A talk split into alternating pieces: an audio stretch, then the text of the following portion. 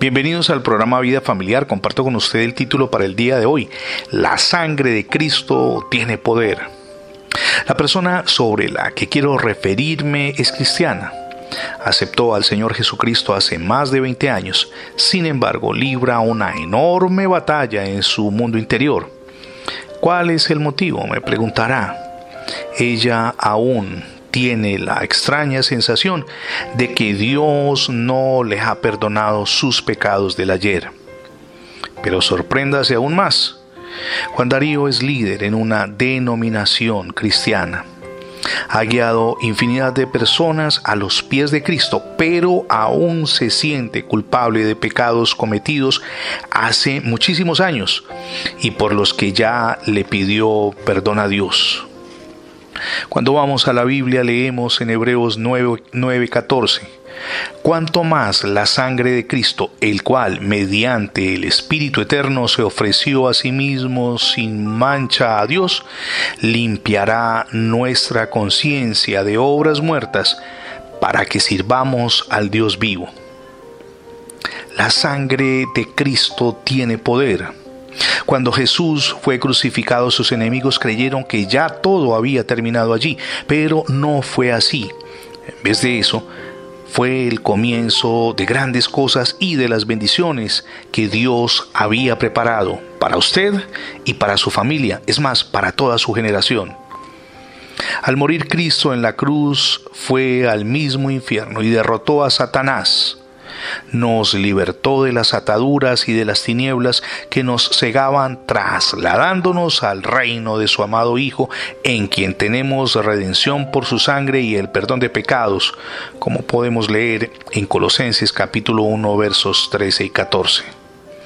El libro de Isaías habla acerca de las llagas que había en Jesús en el momento de su crucifixión.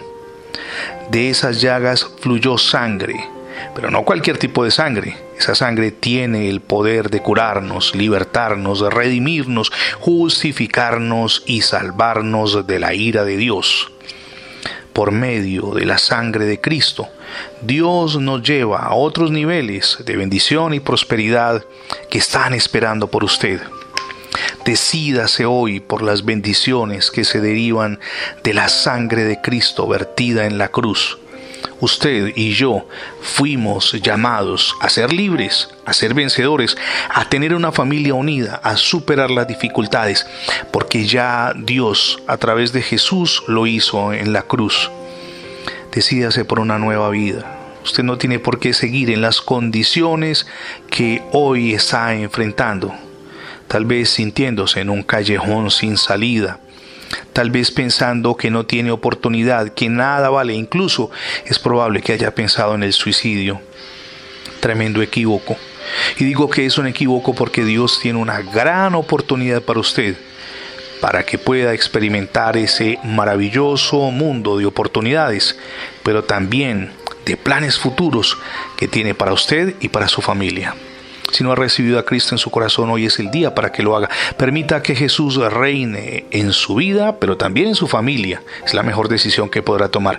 Gracias por escuchar las transmisiones diarias del programa Vida Familiar. Recuerde que ingresando a la etiqueta numeral Radio Bendiciones en Internet tendrá acceso a más de 20 plataformas donde tenemos alojados nuestros contenidos digitales.